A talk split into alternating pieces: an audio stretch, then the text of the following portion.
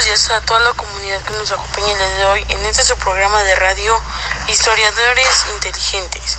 El día de hoy hablaremos sobre el tema que está apareciendo mucho de moda sobre el inicio de la independencia de México. Sin más que decir, comenzamos. Y esa información se la dará mi compañera Carla, que está aquí acompañándonos el día de hoy. Buenos días, Carla. El día de hoy nos vas a hablar sobre los intereses políticos y económicos de la Ciudad de México o del Estado de México, que se originaron desde, desde los principales movimientos del inicio de la independencia.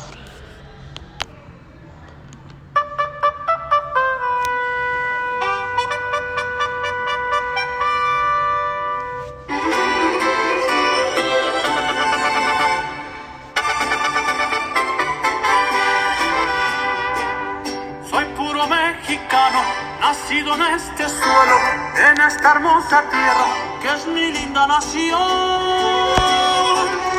Mi México querido, qué linda es mi bandera, si alguno la mancilla le parto el corazón.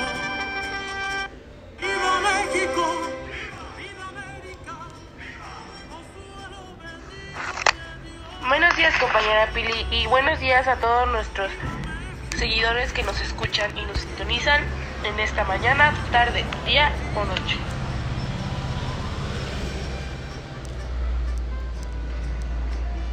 Bueno, pues como les comentó mi compañera Pilar Camila, yo les hablaré sobre los intereses políticos y económicos del Estado de México.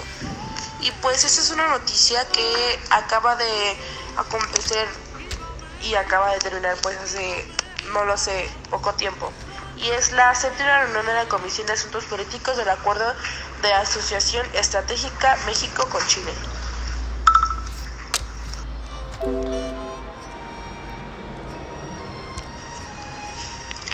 El día de hoy, con la sede de la Cancillería, el subsecretario para América Latina y el Caribe, Maximiliano Reyes Zúñiga, copresidió con la Subsecretaría de Relaciones Exteriores de la República de Chile, también Carolina Valdivia Torres, la séptima reunión de la Comisión de Asuntos Políticos de Acuerdo de Asociación Estratégica México-Chile. Y pues les comento que durante el encuentro ambos subsecretarios destacaron los aspectos más relevantes de la relación política, económica y de cooperación a la luz de la conmemoración del próximo año, el 30 aniversario del establecimiento de relaciones diplomáticas entre ambos países. Asimismo, los subsecretarios Reyes y Valdivia conversaron sobre los preparativos para la celebración del 20 aniversario de la entrada en vigor del Tratado de Libre Comercio México-Chile, así como la próxima realización de la séptima reunión del Consejo de Acuerdo de Asociación Estratégica AAE, el cual será presidida por los cancilleres de ambos países y en que se presentarán los informes de la Comisión Especial de la AAE y los resultados del segundo foro de la sociedad civil. En el rubro de la cooperación se confirmó de la disposición de Chile de apoyar el programa de desarrollo integral y destinar recursos con el Fondo Conjunto de Cooperación, aportando así a uno de los objetivos primordiales para ambos gobiernos, el desarrollo regional.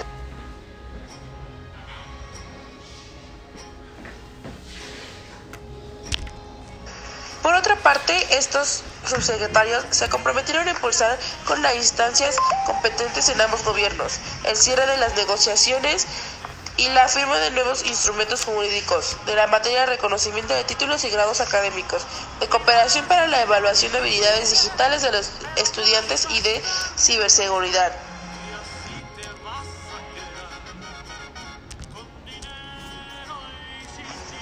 En otros ámbitos multilaterales acordaron buscar el fortalecimiento de las organizaciones de Estados americanos, así como la reimpulsar a la comunidad de Estados latinoamericanos y caribeños, CELAC, a través de la conclusión del proceso reflectivo en curso para mejorar su funcionamiento. De igual manera, reiteraron su compromiso con la Alianza del Pacífico y consideraron la importancia de promover la convergencia entre STAR y el Mercosur. Prácticamente, en vista de la novena cumbre del mecanismo, al realizarse en julio próximo de la ciudad de Lima. Y pues finalmente estos secretarios Reyes y Valdivia se congratularon por los acuerdos alcanzados durante la jornada y por el excelente nivel de diálogo que existe entre México y Chile, mismo que enriquece la manera continua de la relación bilateral. Esta fue la noticia sobre los intereses políticos y económicos del Estado de México. Gracias por sintonizarnos en esa estación. Historiadores, felices. ¡Viva México! ¡Viva! ¡Viva México! ¡Viva! Mi sangre por ti daré yo.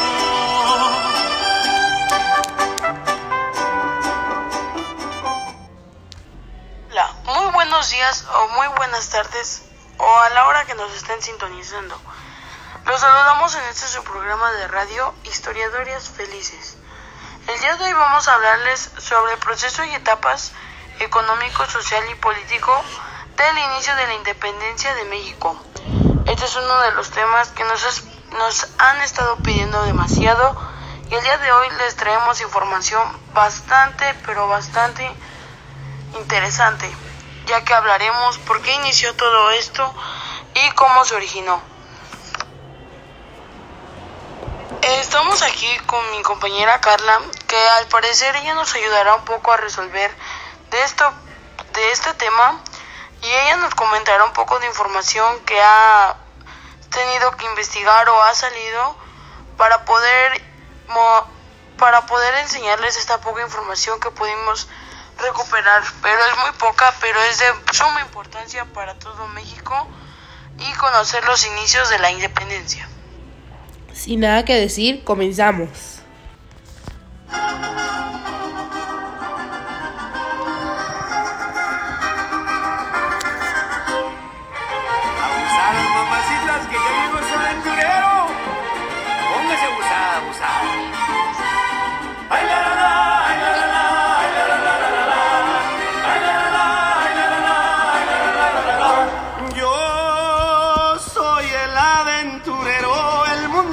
Poco. Cuando una mujer me gusta,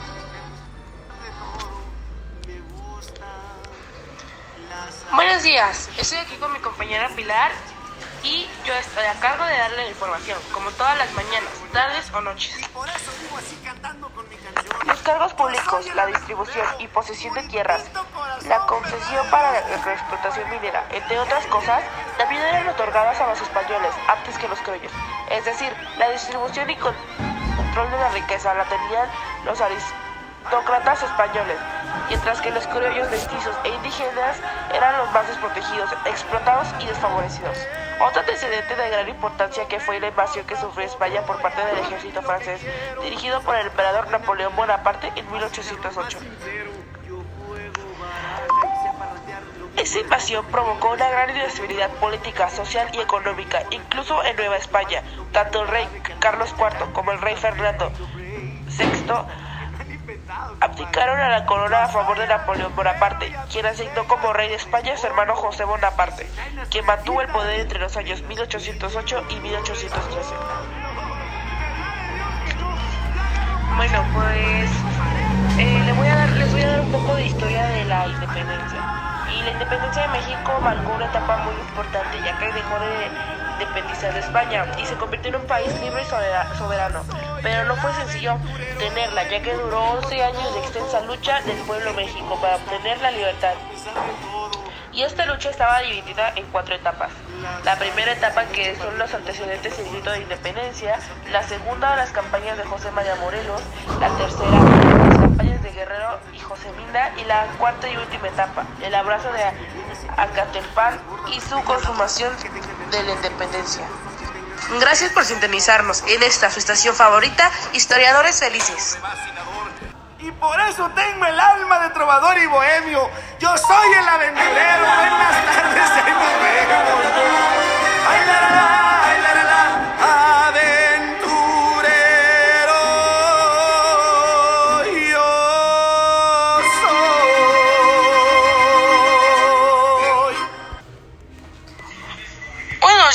compañera Carla.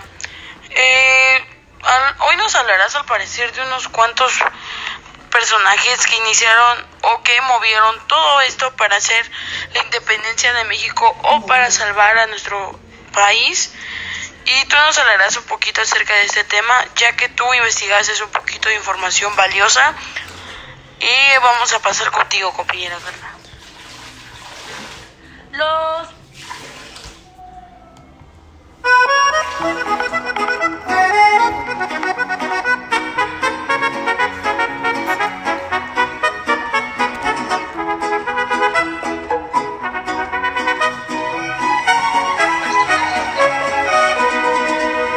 Amigo, ¿qué te pasa? Estás llorando. Seguro es por desdenes de mujeres. No hay golpe más mortal para los hombres.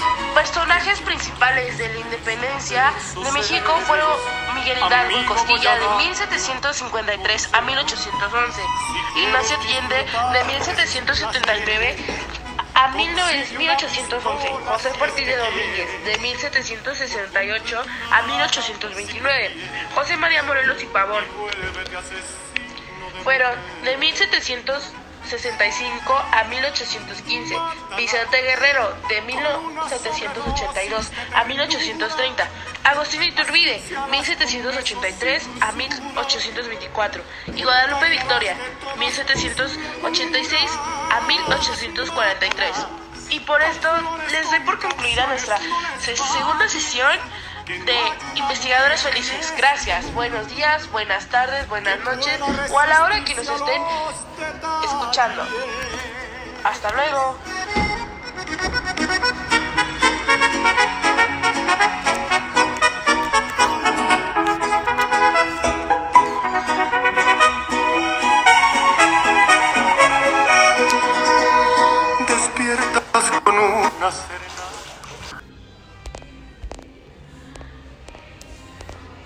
Días o buenas tardes desde donde, desde donde nos estén sintonizando en este su programa favorito, Historiadores Felices. Ya tuvimos dos temas muy importantes o capítulos y ahora nos vamos con el tercer capítulo que es el papel de España como factor de la independencia. Como ustedes saben, a nosotros nos encanta la historia y a ustedes también. ¿Por qué nos sintonizan? Porque les interesa saber de nuestra información, ya que sabemos información muy buena y muy valiosa. Y hoy hablaremos del papel de España como factor de la independencia, ya que tuvo que ver algo con la independencia de México. No sabemos si estuvo involucrada o no, o si nos ayudó simplemente. Pero eso lo sabremos en unos cuantos minutos al que nuestra compañera Carla investigó un poco de información para dárnoslas a nosotros. Sin más que decir, comenzamos.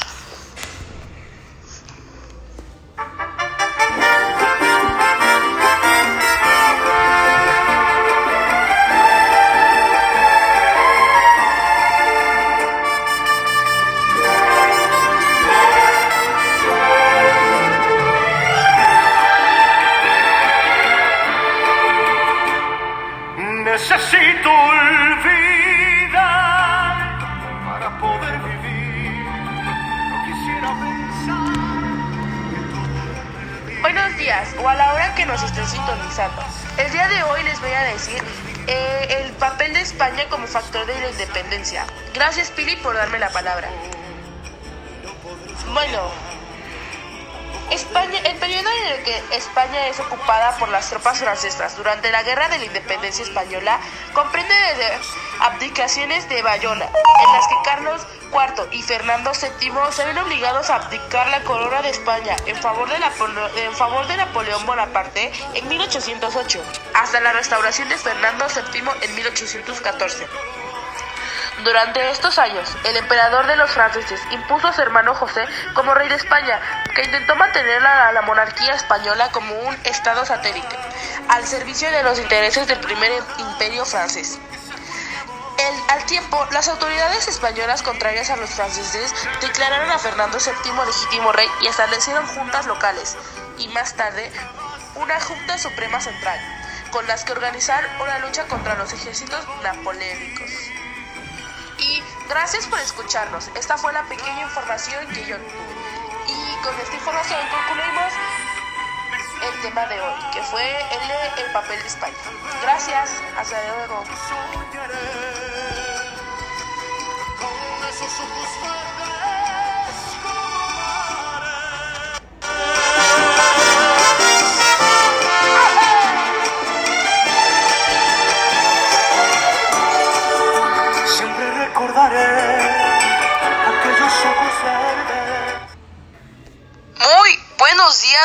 Buenas tardes. Otra vez estamos con este tercer o cuarto capítulo que es de su programa favorito de radio, La Nueva Nación y la interés de países extranjeros.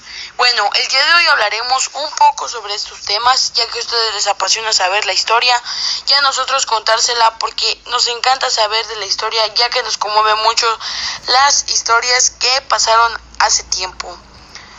Y el tema es, ya como se los dije, la nueva nación y el interés de países extranjeros.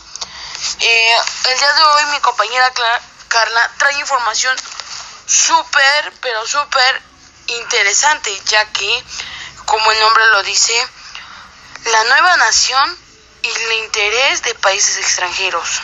Entonces, si no quieren quedarse con la duda, sigan con nuestro programa Historiadores Felices.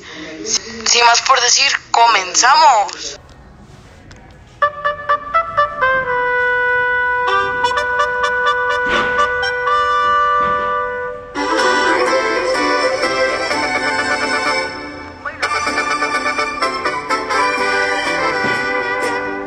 Soy puro mexicano, nacido en este suelo, en esta hermosa tierra, que es mi.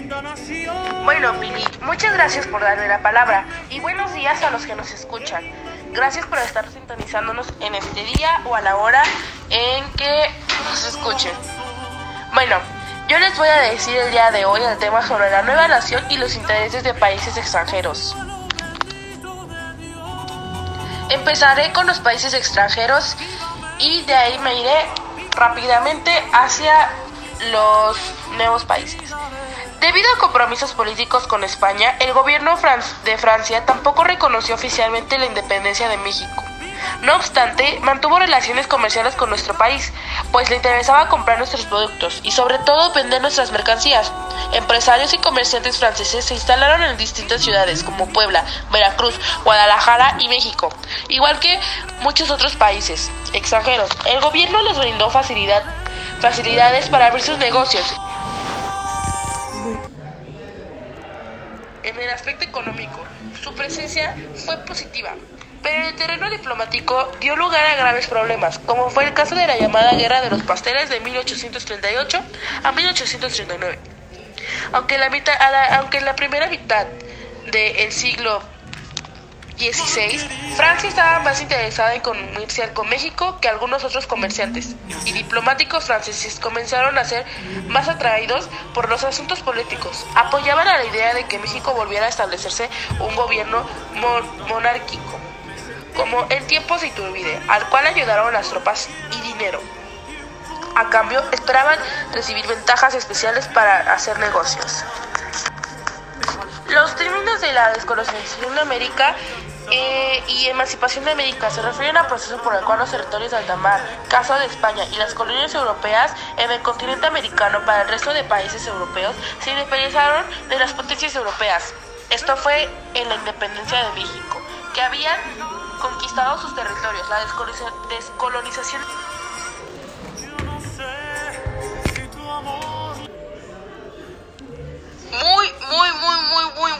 días o buenas tardes de donde nos estén sintonizando. El día de hoy les traemos otro capítulo de esta su serie importante del principio del siglo de la independencia de México. Como saben, a nosotros nos apasiona infor- darles información que es de esta validez. El día de hoy venimos más emocionados que nunca, ya que este es el último tema. Y la verdad nos sentimos un poco nostálgicos porque ya no podremos darles un poco más de información. Y el día de hoy hablaremos de invasión de países extranjeros, norteamericana y francesa. Wow, wow, wow. Es impredecible hasta dónde hemos llegado. Desde la independencia de México hasta los países tuvieron que intervenir porque ellos ya sea que querían una parte de México o querían ayudarnos, pero lo sabremos. Como ya saben, nuestra compañera Carla es la encargada de investigar cada uno de estos temas y es de suma importancia ya que requiere mucha discreción y porque esta es información muy pero muy valiosa. Entonces vamos a comenzar con este su programa Historiadores Felices. Sin más que decir, comenzamos. Bueno, muchas gracias Pili por darme la palabra y buenos días a la hora que nos estén escuchando. Pues el día de hoy me tocó darles el tema sobre la invasión de países extranjeros y norteamericanos. Bueno, y como les dije, sobre la invasión de los países extranjeros de amer- americanos y franceses. Como gobernador, en 1846 a Juan Bautista Traconis le tocó enfrentar la invasión estadounidense del territorio tabasqueño, que fue parte de la invención norteamericana para anexarse con éxito al territorio fronterizos de más de un millón y medio de kilómetros cuadrados, sobre los que crearon los nuevos estados, como Nuevo México, Arizona, California, Nevada, Utah, Colorado, Oklahoma, Kansas y Wycombe. Bautista, Bautista era un general yucateco que había combatido al lado de Antonio López de Santa Ana en la batalla del infructuoso intento de evitar que Texas se separara de México, lo que ocurrió que en 1836. También combatió en 1842 contra los rebeldes yucatecos que intentaron separarse de la República. Bueno, y la invasión de los países franceses surgió tras la Guerra de Reforma, en la que el clero de los grupos conservadores salieron derrotados y perdieron privilegios en el país. Quedó en bancarrota. Por ello, en 1861, el gobierno de Benito Juárez decretó la suspensión de pago de la deuda externa de Francia, Inglaterra y España. El 31 de octubre, los tres países pactaron la Convención de Londres para evitar tropas al país para exigir sus pagos, a pesar de, lo- de que el oaxaqueño había aplazado el decreto de moratoria. Para no dar pretexto a la inversión extranjera, los negociantes, los españoles e ingleses se retiraron, a- no así Francia, gobernada por Napoleón III. Los franceses pactaron de los grupos conservadores del país, afectados por las leyes de reforma, que entre otras cosas contemplaban la nacionalidad de bienes eh, clásicos, la toma de poder y establecimiento de un gobierno monárquico que encabezó Maximiliano de Habsburgo, que permitía que los galos frenar la expansión estadounidense.